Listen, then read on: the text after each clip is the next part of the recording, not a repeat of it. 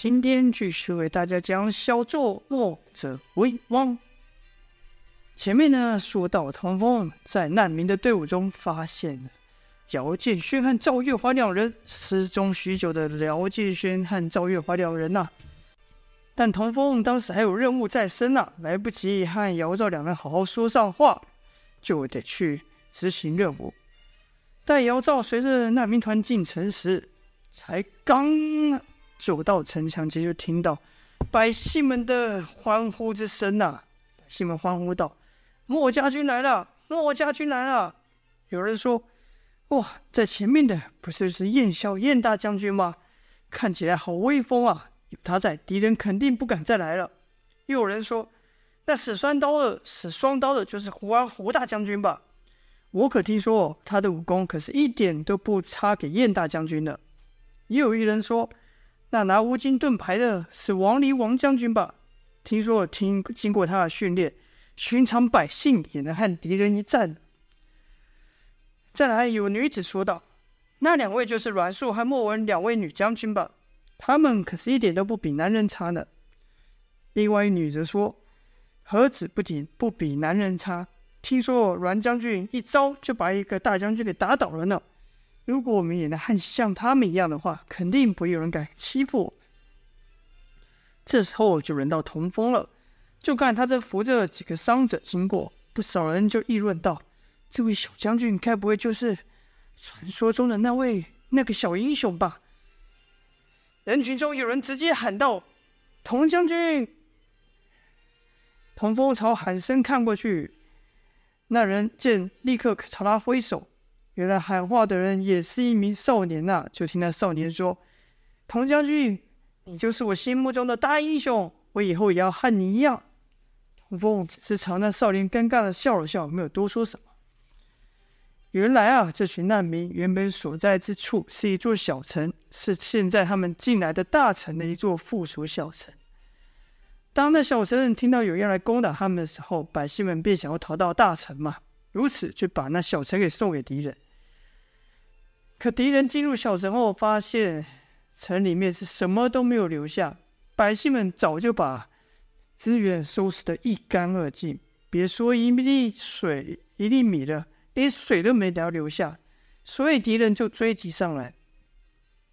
敌人刚与保护难民的军校交手没多久后，燕萧等人就赶到了，也就在这阴错阳差之下，愈发应该说遇见了。藏在难民群中，躲藏在难民群中的姚建勋和赵月华。这座大城的城主啊，很是认同墨家理念啊，早早就率领的官员于街上迎接。叶萧等人进城后，立刻被城主给请去。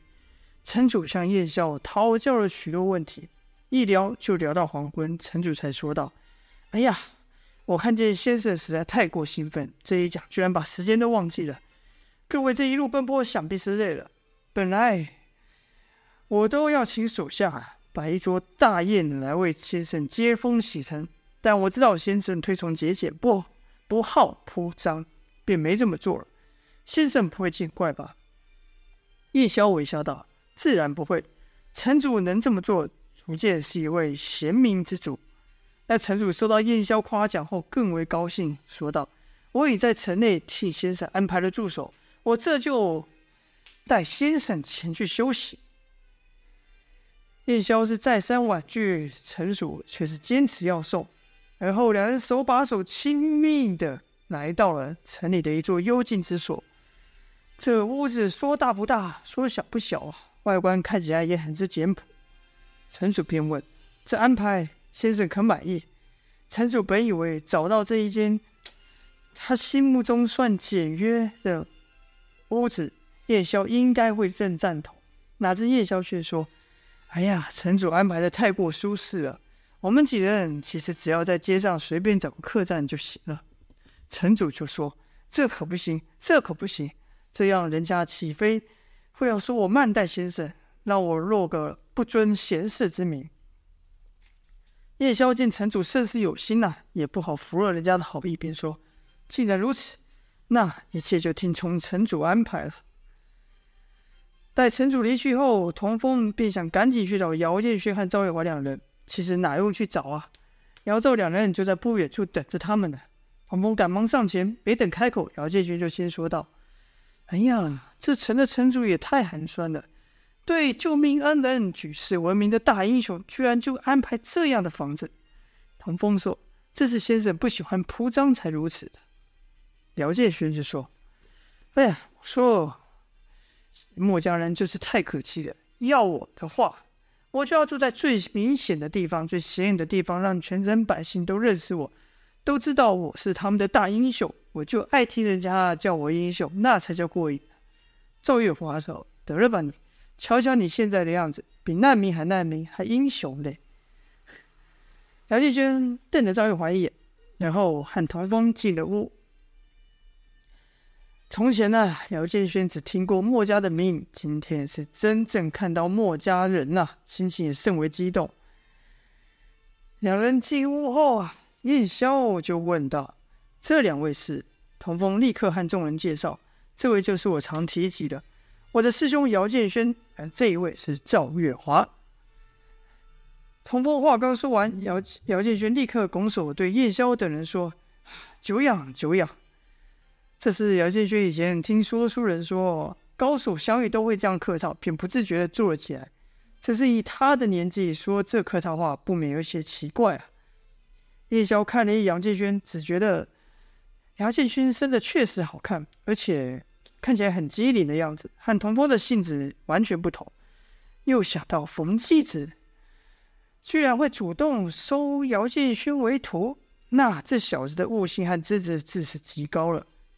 跟着在打量赵月华，看赵月华虽然是女子之身，却一脸英气，想是与九黎寨中长大之故，举手投足间带了几分江湖气息。这气质倒是和阮树有几分相似。燕霄就对两人说道：“风儿常和我提起过你们，今日一见确实不凡。我想我明白风兄为什么会收你为徒。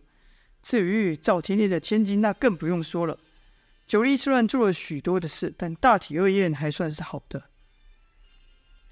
在叶萧说完后，姚建勋就说：“你怎么知道？师傅说我是百年难得一见的练武奇才。其实冯继子是有称赞过姚建勋，但没有姚说的这么夸张。再说，叶萧只是说姚建勋不凡而已，也没说他是百年难得一见的奇才。所以叶萧只是微笑而已，没有答话。”而赵月华听到他爹的名声，连这位天下闻名的文物、闻名的人物也晓得。虽然燕霄刚才话说的保留，但周月华心里也是得意啊，因为他知道他们九黎顶多错充其量就是一方之霸，可墨家那可是天下闻名的流派啊。论起势力和名声，九黎当然无法和墨家相比。那既然提到了冯继子，姚建轩就忍不住对童风问道：“哎，对了，师傅呢？师傅难道也在这吗？”童风摇摇头说：“当你们被殷万金掳走的时候，我就回去找过师傅了，可洞里面是一个人也没有。”哎，姚建轩这就奇怪了，说道：“哎，这不太可能吧？要说你回去了，师傅刚好出游，有可能，但大牛也不在，不对呀。”大牛是绝不可能下山的，会不会是你回去的时候，师傅刚好带着大牛出去呢？童风说：“起初我也是这么想，可我等了好几日都不见人影，而且到处都积满了灰尘，尤其是大牛的水果都放到烂掉了。”姚建勋就问，就说了：“哎呀，这件事可真奇呀！他那水果，大牛可是每天都得拿来擦上一遍，擦得倍儿亮的。大牛会去下山，那他会去哪呢？”姚建勋也和童风一样，想不出来冯继子和大牛为何会不在虎棘洞内。但还有件事让童风更挂心，就听童风问道：“师兄，当初你们被殷万金掳走的时候去哪了？”“嗯，看你们混在难民群里，就表示你们是趁他不注意的时候逃出来的吧？”姚建勋说：“殷万金这家伙虽然会使些小手段，但要头脑，他哪是我对手？”童风又问道：“难道九黎没有派人来找你吗？我回无极洞时还去了一趟龙城，你知道现在是谁当县长吗？”姚建勋说：“不是那个什么破刀王五吗？其实他哪叫什么破刀王五，人家明明叫侠刀王五啊！但经过药王谷一事后，姚建勋甚是看不起这个王五，便将他改名改成破刀了。可是姚建勋刚一说出口就说，就自己摇摇头反驳自己说：“不对啊，他那县长是严慕白给的，既然他们撕破脸，那王五自然就无法再当县长。”这严慕白肯定会推其他人上去吧？是鬼蝙蝠还是莽黑牛？嗯，还是铁螳螂呢？嗯，都不对。该不会严慕白把魅之作推出去了吧？就看童风笑着摇头。姚建军突然一拍手说道：“难道这姓严的不演了，自己干这县长？”唐风就笑着说：“师兄真是聪明，被你猜对了。”那日我去龙城的时候，就找上他，也和他说了你们的消息。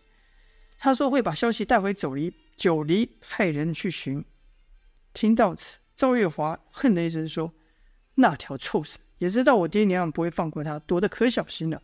好几次我就看我们的人从眼前过去，可受制于他，无法出声喊叫。”然后这宣子接着说道：“那条臭死啊，怕赵天烈，怕得要命。”只要有一点风吹草动，立刻就躲得跑得远远的，跑不掉我就一动也不动。你也知道，他那身体说多恶心就有多恶心，好几次差点把我们给活活闷死。而且我们身上都还有他的毒呢，那个毒跟他的人一样令人作。提到中毒，童风才说道：“对了，你们不是中了他的蛇毒吗？怎么看起来都没事？”姚建勋笑道：“这毒自然是解了。”童风不解就问。他会这么好心帮你们解毒？姚建勋说：“他这人算得可精了，我们可是给他天大的好处，他才愿意替我们解毒的呢。”童风一听就更好奇地问道：“什么天大的好处？”姚建勋就说：“当然是赵天烈那身绝世武功冰火无极功了。”听姚提到冰火无极功，叶萧等人眼睛都是一亮。王离就说了：“听说冰火无极功这里功夫厉害的很。”当年赵天烈就凭这一手，一个人扫平了长阳山附近大大小小的势力，还收服了好几位高手，一举成立了九黎寨。叶萧也说：“嗯，我也听说这冰火无极功一共分为九重天，若人落到练到九成功，那内力是源源不绝啊，而且还跟随心所欲的运用这两股截然不同的冰火之力。”嗯。就可惜我未曾亲眼目睹过，不知道这武功是否如传闻般这样神奇。童风就说：“确实，我看过，先生，他确实如传闻般这样的神奇，应该说比传说更厉害。”就听童风继续说道：“那时候我看赵寨主跟一个叫杨无惧的人打，呃，然后他运起功起了一一团白雾，叫那个那个叫什么？童风一直想不起来那招式的名字。”周卫华就补充道：“什么叫一团白雾？那叫做云烟无定掌。”童风立刻点头说：“啊，对对。可是那招并没有把杨无惧给打败。”周卫华又立刻反驳：“那是我爹故意留手，要让杨无惧败得难看。不然光使烟无定长，那杨无惧就招架不住了。”姚建轩则故意吐槽说：“哼，我看不见得。”周卫华立刻说：“你说什么？难道你比那杨无惧还厉害害吗？”姚建轩把嘴撇，不回赵月华的话。童风则继续说道：“然后赵寨主把那团白雾散去后，确实没看到杨无惧有怎么样。可后来，赵寨主仅凭着一堆肉掌就把杨无惧给打败了，连杨无惧那大到不寻常的刀子也被他给打碎了。”说到此，赵月华脸上露出得意之情，燕霄等人也略感惊讶。可童风还有一丝不明白，就问道：“但……”呃，那赵寨主的武功跟你们摆脱阴万气有什么关系？你们不会也也会那冰火无极功了吧？就看姚建轩笑道：“谁说我们不会了？”这话一出啊，可把在座的众人都吓，都大感吃惊了。燕霄的人不知道姚建勋的个性，还以为他说的是真的呢，便称赞道：“如此说来，你的武功岂非高到超乎寻常的境界了？”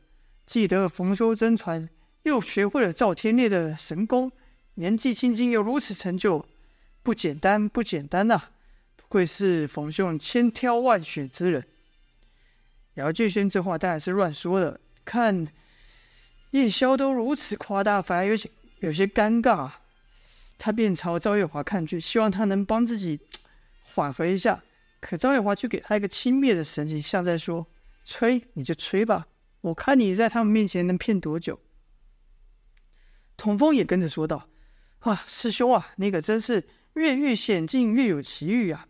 我记得当日你还受炎阳镜的焚体之苦，没想到被殷万军掳去一回，你居然神功有成。我就是觉得你的气色跟之前是大不相同。”姚建轩心想：“哎呀，再不说真话，我这牛皮可就吹破了。”便轻咳了几声，说道：“哎呀，各位可能刚没听清楚我说的话。我说的不是我会，而是我们会。”嘿，童风就奇怪了，难道这门武功还能一人练一部分吗？然后再合起来不成？赵月华就说：“他的话你还信？里面要有六成是真的就不错了。”姚建勋哼了一声，可姚建勋也知道，此事要不说清楚，在几位前辈面前形象就给毁了。我便转移话题说：“我说的话也不算全错，不过这话要说清楚的话。”还得从当日我们被殷万金掳走的时候开始。好，我们把镜头故事线镜头回放，将故事线拉到前面。说到殷万清，当时掳走姚建军和赵月华之后去哪了呢？那殷万清啊，出了九黎后是一路狂奔呐、啊，心想希望那些乌鸦刺客能拖得久一点，最好把那该死的赵天烈和九黎四柱都打倒几个。但殷万清心里也知道这是不可能的。如果说这寨上只有赵天烈几人的话，那还有机会。可当时九黎山上可是所有的人都帮赵天烈抗敌啊，那人数是乌鸦人刺客的好几倍。所谓双铁双拳难敌四手，何况是这么多手。那是因为金枝想跑啊，跑得越远越好。但九黎附近的地形万金也不熟，跑过一片丘陵地，见是一片平原。根本没有藏身之处，见不远处有三人骑马经过，殷万金想也不想，管他是九黎的人还是不相干的人，直接过去拦道。马上让人奇怪，尤其是殷万金身上还带着两个小孩，便问道：“你干什么？”殷万金看这几人也身佩兵刃，似乎是江湖人士，便问道：“你们是九黎的人吗？”那人回：“我们不算是九黎的人。”话还没说完，殷万金突然出手，以缠身手缠住那人的脚。跟着猛力把他拽了下来，紧接着一记重击打在那人的天灵盖上，那人根本还搞不清楚什么状况啊，就被偷袭了，当场毙命。姚建勋、张伟华见状，立刻出声喝止道：“喂，你干什么出手伤人？”另外两人也大惊啊，其中一人抽起兵刃，并对另外人说：“你先走，把这消息带给叶大哥，这里由我来拖着。”另一人点头说道。好，你小心一点。他们看出来殷万青的功夫不简单呐、啊，若两个人都留下来，只怕都会死于非命。所以就由一人拖着，另一人跑走，把消息传出去，免得他们就这样死得不明不白，无人知道，没有人帮他们报仇。那留下之人就朝殷万金杀来，可惜呀、啊，武功差殷万青太多，几招过后就被殷万金给打倒。而后，殷万金带着姚兆两人就骑马而去。至于刚才那人说的什么叶大哥，殷万金根本就没放在心上。殷万金是催马疾跑啊！姚建勋就问道，就说道、骂道：“死蛇臭蛇，你要带我们去哪？”殷万金此刻是又急躁又担心。听姚建勋如此说话，一巴掌就啪了过去。赵月华立刻说道：“你干嘛打他？”殷万金骂道。你要是和这小子一样这么多废话，小心我连你也打！伊万金此时神情已大变了。姚赵两人都知道伊万金这人心狠手辣，什么事都做得出来，只好闭嘴。一一边在心里咒骂，一边期望九黎的人赶上来把自己给救了。这伊万金也在寻思要躲去哪呢？是回老巢盘蛇谷吗？嗯，现在不行。九黎的人肯定会往那去，得先拖延一下再回去。梅花桩如何？却按他们说，他们梅花桩，庄主死了，让他们去和九黎打，拖延一点时间。嗯，这点倒可以。南宫家呢？那南宫令要没死，刚才被我这样调侃，肯定记恨。我要去了，没准他还把我抓回去给九黎呢，或者找个借口把我给杀了。这小子骄傲着骄傲，手下功夫可不简单。看来这南宫家是指望不上了。夏景渊的黑风在，或许也能分散一下左离的注意力。至于杨无惧嘛，呵，这家伙独来独往，根本没什么势力。经过一番考量后，殷万庆便打算先往梅花庄去，盘算着怎么挑拨他们去和九黎拼命。他殷万庆是昼夜赶路啊，那马被他催到支撑不住，倒了下来。殷万庆也不敢耽搁，带着姚兆两人继续狂奔。要有什么倒霉的人在途中被他遇到，强马失小，一烦躁出手就杀人呐、啊。他殷万青来到梅花庄时。他担心姚昼两人乱说话，就把他们哑穴给点了。他们留在外面独自进庄。由于殷万青之前常来梅花庄，和庄主胡野间商量如何结盟对抗九黎一事，往来甚频繁，所以庄内不少人都认得他，没有阻拦呐、还问道：“哎，这不是英爷吗？你怎么来了？我家两位庄主呢？怎么没和你一起过来？”宁万青突然悲声说道：“哎。”胡吕两位庄主都已遭九黎的毒手给他们害了。乍听噩耗，梅花庄人自然不能接受，一个个都说：“什么？我们两位庄主都被害了？”宁万青虽不知道此刻胡野间是死已经死，但他目的是要让眼前这群傻子当替死鬼，吸引九黎的注意，好让他回到盘蛇谷，替自己争取时间。所以呢，自然是把胡野间和吕西说的越惨烈越好。就听殷万庆说，胡野间、吕西两人是多么英勇啊！九黎的人是如何卑鄙，或于暗中埋伏，或下毒手。吕西一个大意中了对方的陷阱，被九黎抓去当人质，而自己又是如何重义气，拼命营救吕西，但可惜还是不敌，让吕西给害了。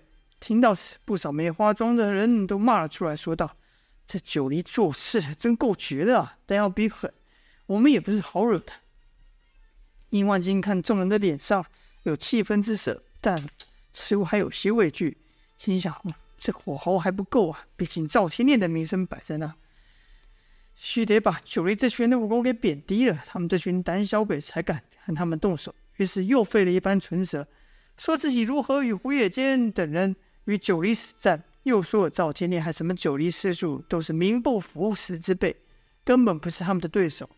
原本他们就要取下赵天烈的性命，没想到他们却中了暗算。伊万青还说，九黎中有个专门制药的家伙，自称是什么药王谷的什么什么。伊万青故意装作想不起来的话，想不起来公孙仇名字的样子，好让梅花庄的人插上话，增加点参与度。果然，梅花庄的手下就说：“公孙仇，我听过这人的名字，自称什么药王谷主。”殷万青猜到啊，就是他。这老家伙的名头给改一改，他哪是什么药王谷谷主，竟是做毒了。有一手下就问：“哎，殷前辈，你不也是使毒的行家吗？没看出来那老头死的手段吗？”殷万金哼了哼声，装作不服气的样子。他要真是什么毒药，我自然能看穿。可他死的却不是毒，是一种无色无味的东西，能让人暂时失去力气，提不起一点内力。所以我们才会中招啊！又有一个手下说：“这么说来，那老家伙是早知道自己敌不过我们庄主，事先准备了这毒药了。”殷万金点了点头，叹息了一声，说：“若不是中了那家伙的损招，我们此行就能把九黎给端了。可惜啊，这一中招，内力使不上来，只能暂且败退。而胡兄又是我们几人中武功最高的。”自告奋勇要殿后，让我们先走，让我赶回来告诉你们，千万千万要替他报仇啊！九黎的人根本没什么了不起，但，唉，我原本也该和胡兄一起拼命的，但胡兄坚持要殿后，这才……唉，殷万青说的很是伤心呐、好像他跟胡野间真的是感情至深的亲人一样。其实啊，殷万青是把他们所做的事情都换成九黎做的，还把九黎说的没本事，让梅花庄的人以为自己还有还有能力和九黎一斗。看众人的神情，殷万清就知道这火扇的差不多了，得尽快让梅花庄做准备，自己还得去赶去联合南宫家黑风寨的人，再与九黎一决生死，替吕西和胡月金两位庄主报仇。梅花庄的人见殷万清这么有义气，只是纷纷答应了。而梅花庄这一有动作，立刻就让九黎知道了。因为此时赵天烈等人是击退了乌鸦刺客，也在寻找寻找殷万清、南宫烈、杨无惧等人呐、啊。所以呢，一听到梅花庄有消息，立刻派人前来。来的人不是别人，正是九黎四柱之一的李密啊。而李密到梅花庄后不到半日时间，梅花庄彻底于江湖上消失。再说，林万金离开梅花庄后，又赶去黑风寨，也是一番胡说八道，把他们的寨主夏景渊说的如同天上神兵一样威威威猛。黑风寨的人啊，都和夏景渊一样，是四肢发达、头脑简单的莽汉。这可比这样睡、这样戳骨这些莽汉呐，可比梅花桩轻松多了。殷万清得意的离开啊，而黑风寨也很快有了动作。殷万清前脚刚走，江满红就来了。九黎四柱之一的江满红就来了。江满红一闯寨就动手，说话是靠拳头说话，而且打得很开心呐、因为他正用黑风寨的人是他。从胡眼间那学来的新拳法透骨拳呢，没疼坏的黑风寨也被江满红打了个半死，打了个全军覆没，从江湖上出了名。殷万清则借此空档，带着姚赵两人跑到其他地方，往盘蛇谷的方向去。这盘蛇谷正是位于焦国周围的群山之中。尽管殷万清这一路上是尽量天黑而行，以免被人发现行踪，可眼看自己老窝就在前面，他也急了。于一日天色还未全黑时就行动，刚巧给人给看到，给路过的一个公子哥给看到。原本殷万清想将那人给灭口，可一来那人跑得甚快，二来眼看老窝就在前面呐、两相权衡之下，殷万清便选择先回盘蛇谷要紧。而这个时候呢？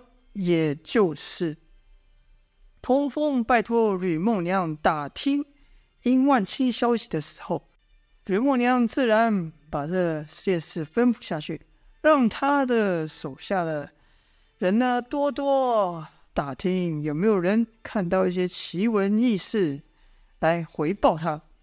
这公子哥进城后，自然得找个馆子舒服一下。而小姐又这么一问，那公子哥。就把路上见到殷万清这等奇事说了出来，而后才有童风听到消息赶来盘蛇谷，也就是他没有去到盘蛇谷，也就是赶来在盘蛇谷的途中遇到难民，而后与王离等人相遇，这么一事的巧合就因为这样而发生。好，书归再回到正文呐、啊。却说这盘蛇谷所在的地方，不是一块完完整整高伏高低起伏的山呐、啊，而是有许多像笋子一样从地上突出的怪石组成，每根都不一样粗细，却长得都极高。寻常人随便闯进去，很快就会迷失方向。而殷万清的老窝就在其中地势最险之处的旁边的一处不起眼的石洞里，这洞口甚小。在这片石笋林中啊，没有这像这样的石洞，没有一千也有上百。这洞里面一开始曲曲折折，若非殷万清这样恶心特异的身体，甚难进入。走没多久，还听到水声。原来是个地底之洞啊！这洞可不像无极洞那样充满灵气，里面是阴阴暗暗、潮湿颇重，这是毒物等虫喜爱的环境。九黎的人去了梅花庄黑风寨，自然也不会放过这里。这次来的不是别人，正是赵天烈和梁月英呐、啊。原来赵天烈和梁月英气恼银万青掳走赵月华，所以是亲自赶来啊。赵天烈首先让手下逐个巡视，可巡了半天也没看到一间屋、一间房。举目所见，除了石笋就是石笋，哪有人生活的痕迹啊？即便聪明冷静如梁月英，也无法想象有人能够生活在这阴暗闷湿的地底。赵天烈寻不到赵月华，一怒之下就朝那些石笋出气，一锤阴阳劲，把好几根石笋给打断。原本赵天烈还以为这石笋内会有什么玄机呢，比方说是中空的之类的。可打断石笋后，甚甚是失望，因为石笋它就是石笋，是扎扎实实的石笋。赵天烈忍不住大骂道：“该死的殷万青，你就是躲到天涯海角，绝地三尺，我都把你给找起找出来！”赵天烈不知道的是，他这蕴含内力的一声怒喊，可把躲在地下的殷万青给吓够呛了。两手紧紧握着，应该说，两手跟身体像蛇一样紧紧缠住了姚赵两人，使他们无法发出一点点的声音，生怕让赵天烈给发现。赵天烈大喝之后，又打断几根石笋，地面上传来隆隆隆的闷响。殷万青，他可是差点就在赵天烈手上死过一回，但是赵天烈还没使出全力的，只是一招而已。此刻看到赵天烈居然有破石开山的能耐，殷万青虽然藏身于地底，但也吓得冷汗直冒，心里暗叫：这赵天烈真是怪物，上次没死在他手里，纯粹是侥幸。哦，好了，这一章先说到这边了。咻，究竟姚赵两人在殷万青手下手上会过了遭受什么样的折磨呢？就请待下回分晓了，还请各位继续支持小弟下播。